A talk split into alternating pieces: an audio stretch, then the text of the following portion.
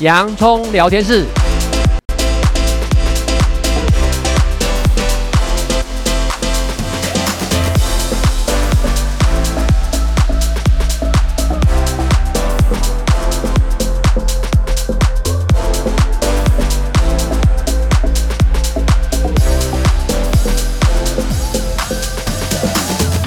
这里是洋葱聊天室，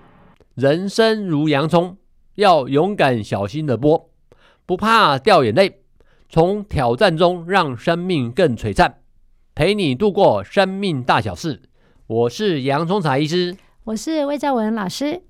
不知道你今年呢过的呢？现在呃，新年你身心真的是不是有放松呢？是不是有充电满满呢？今天呢已经是农历初八哈，这样，那明天呢一般。都要开工了。那如果在劳动部的一个呢放假的一个节日里面，其实明天就开始要正式上工啊。那今年呢，其实好像年假大概有九天，有些人当然嫌短呐、啊，那有些人都觉得差不多刚刚好这样子。那不论呢这些放假的天数，可是呢，如果按照一般的节日比起来，它一定是多很多。是，所以多很多，那自然呢，我们的螺丝就松很多。是，所以呢，再把螺丝拴紧呢，常常呢就会出现。有一些呢，身心的一些的开始有压力感，嗯、春节的症候群就开始产生了。因为有一些人啊，总想着我开工之后又要面对一些机车的老板，然后呢，有时候一焦虑就开始又吃更多高热量的零食啊。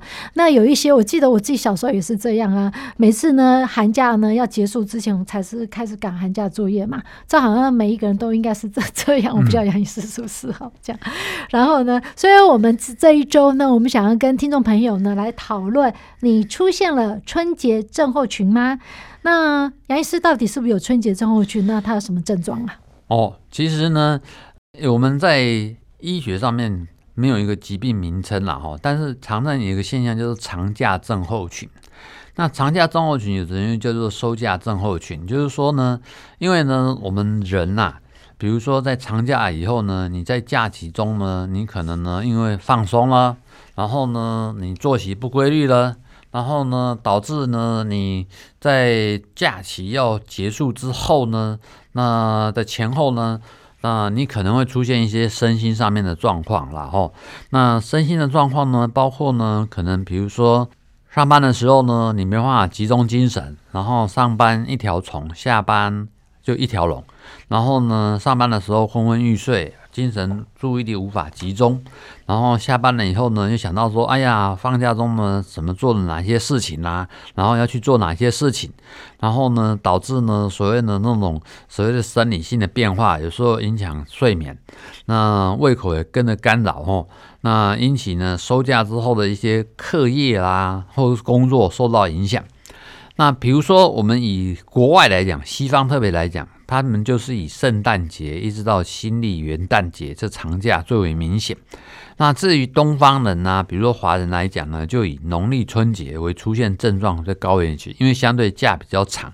而且呢，我们会发现到假期越长，这种长假症候群的现象呢就会越重哦。那这个国外呢，心理健康的观念里面呢，这种长假收假症候群是非常被重视。有的地方呢，甚至用所谓的收假症后的忧郁症，或是收假后的焦虑症来说明一些比较严重的状况。那我们呢，这个国内呢，相当这些这些年比较被忽略了，要不然过去好像忽略假期，像水牛精神一样，上班就上班了，这样子是非常折磨人的。可是呢，有时候我觉得就蛮矛盾的，就是我们放假之后，理论上呢，应该是可以呢恢复体力、消除疲劳嘛。但反而呢，在呢这些呢长假呢，所谓长假症候群里面，反而会让人感到疲劳。那它的原因是什么？OK，那其实呢，放假的时候也是要力气的哦，也是要体力的哦。比如说我们放假想要出去玩哦，那要规划啦，要整，比如说自助旅行啊等等的。那有时候我们会高估自己的体能来承受疲劳的程度，那而且呢，我们在欢庆呢、玩乐呢，要提高体力。那俗话说呢，所谓这种说出来混混啊，总有一天要还的。那如果加上，尤其春节，东方人的春节呢时候比较作息不正常哈，比如说有时候会打麻将嘛，然后呢，或者是呃追剧啦、熬夜啦，然后聊天啦，然后呢，这个时候呢，你又加上呢，可能饮食不正常，暴饮暴食，然后吃很多食物，你就会让身体累积很多的疲劳跟睡眠的债务。所以呢，等身体就是开始抗议反弹，就是你症状会出现的时候啊。嗯，对，所以呢，其实杨医师常提到，我们的这种身心健康，其实维持中庸之道。对，不然的话，不论是你放假呢，整个呢很懒散，那这种懒散呢，好像也会累积，一而再，再而三，三就衰竭了啊、嗯，所以就会出现所谓的收假症候群呢。那杨医师，你整间有观察到这样的现象吗？有，都常年都有哦。嗯、呃，像比如说长假虽然只有九天。但是呢，假期已经超过呢，嗯，一个礼拜了，比平常周休二日还多。那放长假的时候呢，我们大脑的下视丘呢，节律中枢就比较放松了。那一般来讲呢，它会分泌比较多的褪黑激素，让人感觉心情放松，身体懒散，容易熬夜晚起。那我们在诊间的观察喽，只要呢放假超过两天以上，有一些民众呢，隔日周上班上。课呢，就可能出现注意力无法集中啦、精神不济啦、那疲劳感啊，甚至肠胃不适、失眠的情况。所以，我们有所谓的那种 Monday Blue，也有那种的类似的状况，只是比较轻微了哈。那但是假如果越长，那特别在春假。啊，他呢，可能就是基基本上我们就是纯粹以休息的啊、娱乐为主哈，不像呢有的学生的暑假的都还会安排上课的啊等等不一样，所以我们一般来讲呢，我们会建议啊，我们呢懂得呢适当的这了解这道理，所以收假的前半天呢，你可能就自己要稍微慢慢所谓的像军中的收心操，最好待在家里面呢，那停止玩乐。当晚十一点以前就应该上床睡觉。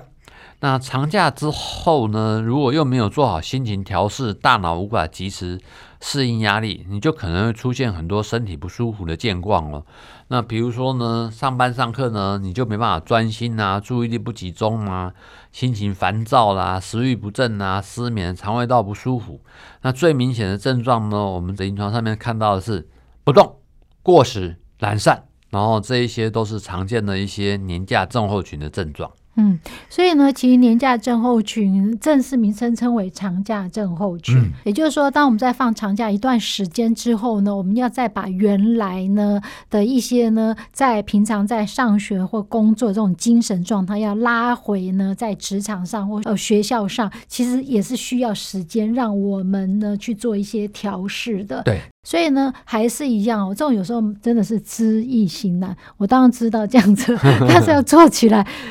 哎，怎么讲就很困难哦，所以这种要习惯的养成哦，这真的呢是需要呢大家呢互相提醒啦。那所以其实我们真的确实哈，在呢过年之后，在我们的一些基层身心科诊所，常常因为呢这个长假症候群过来寻求呢一些协助的。那主要当然是以不是体力上恢复，而是这脑力上或怎么样能够呢再重新回到这种工作岗岗位上哈，这样子，这脑力的这种注意力的这种懒散，可能比身体的懒散呢更值得大家注意哦。那至于呢，怎么样子预防这些长假症候群呢？提到有一些什么症状？好，因为毕竟呢，一般啦，明天大家都要正式开工了。那既然有这些症状，那那当然就会呢有预防的方法。那杨医师这地方可以跟我们简单去做一些预防，怎么预防长假症候群吗？好啊，那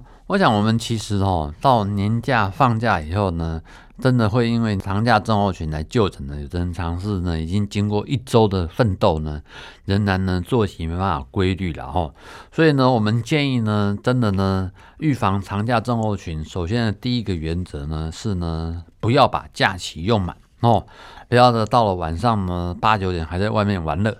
最好呢留半天呢做做收心操的准备，比如说半天呢的下午呢，可以做一些简单的运动。然后呢，你也可以整理一些资料，然后，包括你上班上学要的衣物，或者是课业、功课，或者是上班的资讯等等。那这个时候呢，更是写写日记，收一些心操。回顾一下这段时间以来愉快的时光啊，甚至把报照片呢做一下整理，那给自己呢创造一个美好的回忆，然后呢想想说下一个假期的时候，我们可以再做其他什么样新的调整变化，那这里有一个适当的仪式。那另外呢，可能食物上面稍微注意清淡一下，那作息呢最好掌握黄金睡眠时间，晚上十一点到早上六点了哦。那食物清淡的部分呢，我们建议呢，那过年的时候我们比较会大吃大喝呢，鸡鸭鱼肉虾啊等等的等等的比较多哈，所以呢，这时候可能比较可以吃一些清淡的一些青菜啦，呃水果啦哈，那不要暴饮暴食，然后要摄取呢营养均衡的三餐，那尤其呢，因为连日来。在一些放假的状态里面，那有时候会很亢奋、愉快啦，然后体内肾上腺素大量分泌，要归于平静是相对很容易出现一些疲倦啦、烦躁啦、易怒啦或沮丧的情况。所以你可以尝试呢，也可以多多喝一些水。我们一般建议呢，水呢是体重乘以三十 CC，或是喝清淡的汤。然后呢，慢慢聊天呐、慢慢吃。然后呢，先吃肉再吃饭。酒呢少喝为妙哈。再喝其实要喝小酌，不要暴饮暴食。那零食呢也是热量提高，一般建议呢浅尝即止就可以了。另外呢，我们可以建议呢，适当的时候呢，可以做做一些收心操啦。哈。那收心操呢，如果觉得自己实在提不起劲来，可以做一些简单的有氧运动。那既有这些有氧运动的好处是怎样呢？身体肌肉的伸展跟律动，提高血液的循环，能够帮助集中精神跟放松心情。比如说，可以尝试呢去快走，啊，可以衣着轻便，那穿着厚袜，着运动鞋，多喝水，接着看花景花看花赏景啊，逛逛。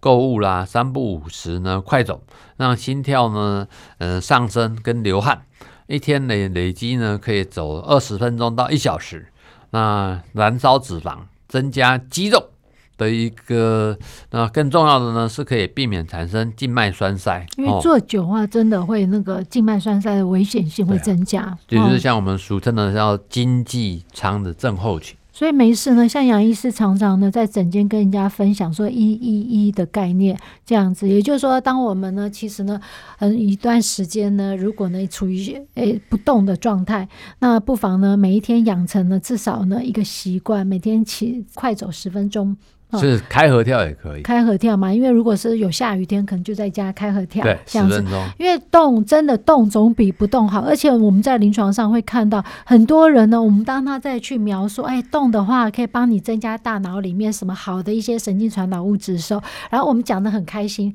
对面那个呢就是愁眉苦脸。他就开始会讲他为什么什么不动，为什么原因不动等等。所以呢，动的原因就是一个要保护我们的身心健康，维持大脑脑健康。嗯。但不动会有一千个理由来反驳我们为什么要不动。所以到在这地方呢，我们只能呢，就是呢，呃，就是看看有没有有缘人愿愿意听得下去了，要养成每一天十分钟稍微呢动动的习惯嘛，这样子对对吗？好，这是养成好习惯，减少坏习惯。这是生活能够健康长寿的原则了哦。那在有需要呢时候，可以短短的喝个下午茶，泡个精油澡，冥想，都可以让身心真正放松一下。再呢，做一些心理建设哦，渐进式的一个回归。那这个部分呢，是说能够按部就班的回到原本的生活里面，一步步将压力回收自己的身上，适当的放下过多预期的。那种焦虑啦或恐慌啦吼，然后试着比平常呢可能早一点出门。第一天开始的工作呢，最好不要过度紧绷吼，然后呢让自己可以进入工作状态。那不要熬夜睡太多哦，熬夜睡太多会变成生理时钟的混乱，工作的首日呢才能会有朝气。那那安排的呢，他出远门者呢。那也要注意到，说你能够把一些药物能够备齐，然后了解一些医疗资源的分布时间，使用药物呢不可以忽略。那包括血糖、血压要按时测量，然后备好服用的药物清单、药物种类，这样子呢，紧急联络人、过敏史，然后注明清楚，以免紧急状态之下兼顾不及哦。那所以呢，我想我们会提到呢，适当的收心操呢，给人呢，诶，一般来讲，长假之后呢，有一周的时间，好好的收心呢，确实是有它的必要性。嗯，对，所以呢，其实呢，我们在讲的，不论是收心操啦，或者呢是呃一些要回归到一个正常岗位，其实渐进性的是很重要哈，因为呢，给自己一点的空间呐、等等这些，刚刚杨医师讲了很多一些，我就会把它养成一种仪式感，尤其在。要上工之前的两到三天，这样子嘛。嗯、那杨医师这地方呢，常常也有一些人哦，这个地方可能要跟大家做一个提醒，就是万一在收假的时候有一些慢性病的一些，不一定是长者，有时候可能中壮年有一些三高的问题，有没有做一些提醒？万一他要出远门呢？因为我们常会看到说，有一些呢，他计划中他要出远门，但是呢，却忘了记了一些该重要的事情，然后回来以后呢，反而会让他身心呢更不健康等等，然后之后呢，也会来求。嗯，好，所以药物那一部分，对，其实我想呢，我们一般来讲呢，像台湾呢，健保会十分发达，然后那一般我们会建议说，其实呢，在放假前呢，就应该把一些药物准备好，然后呢，放假之后呢，在回诊的时候呢，你能够衔接顺畅的衔接药物的使用，而不会有中断的现象。那、呃、真的在。不行的情况之下，紧急状况之下呢，说不定呢就要去挂一些急诊啊，或是呢医院的大门诊去做处理了吼。那当然呢，我们还是希望说，我们很多事情，包括放假呢，然后呢收假呢，都是有计划性的吼。那越早做好准备呢，那让放假的时候能真的。放轻松，然后但是收假的时候呢，又能收心的很愉快哈。我记得以前我在入关受训的时候呢，我们每次放假回来呢，收心操呢，班长呢都会呢说，这个用一个最直接的手段呢，就是说从现在这一分钟以后呢，在我视线内消失，然后呢要我们呢就是用力的奔跑，然后呢让身体呢整个奋斗起来。你讲这样好不真实哦，我觉得哪有可能呢？那是你们以前官校，好吧？我们现在都是自由社会，好吗？像其实刚刚杨医师讲这些很多，就是不论是呢清淡的食物，然后呢做收心操，然后每天养成呢差不多十分钟的这些运动习惯，按部就班，不要太赶，觉得好像我没达到，我就呢好像是不是就不能够回归到一个正常的工作状态了？这样对，渐进式的这样子哦。那在在，因为其实放假大概也顶多就是一个礼拜。太多，那就是最后保留这两三天啊，清淡的饮食，规律的一些运动，最重要的就是其实睡眠时间也要慢慢调回一个正常规律的时间，这样子啊。那建议呢，就不要排太多的活动哈，然后呢，尽量呢就选择一些比较轻松的一些呢，可以让你呢真正把心收回来的一些活动，然后让我们的。针对工作暖机时间也开始储备起来喽。嗯，那今天呢，在跟听众朋友就分享呢，收假长假症候群。那祝福呢，从明天开始，各位听众朋友、汉声好朋友们工作愉快。谢谢大家今天的收听，这里是洋葱聊天室，欢迎下一次继续收听。我是洋葱财医师，我是魏兆文老师，拜拜。拜拜。